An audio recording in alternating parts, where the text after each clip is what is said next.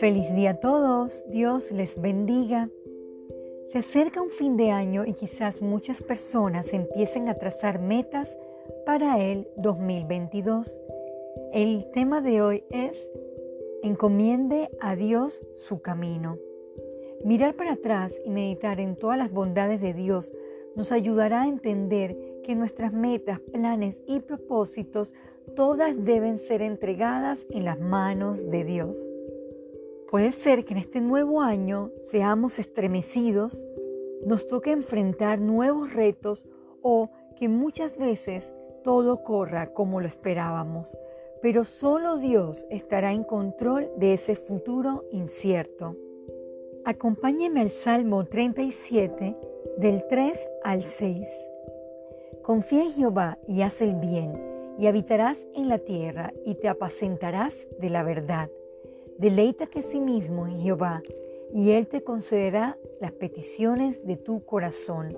Encomienda a Jehová tu camino, y confía en Él, y Él hará.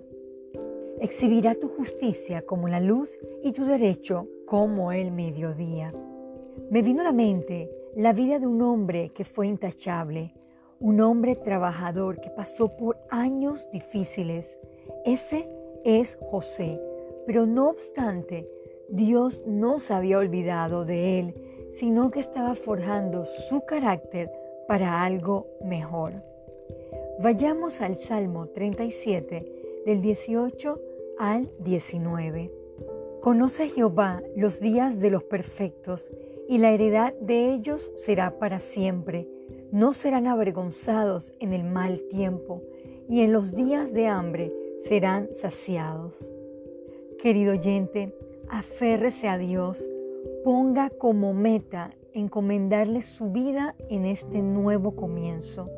Que nuestro Padre guíe cada uno de nuestros pasos para así enfrentar las situaciones con valentía y que nuestra fe sea la roca y fortaleza en medio de todo.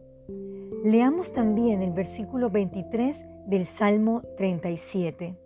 Por Jehová son ordenados los pasos del hombre, y él aprueba su camino. Que tengamos un nuevo año guiado por la palabra de Dios, con toda la disposición de hacer las cosas de la mejor manera, y Dios se encargará de lo demás. Oremos.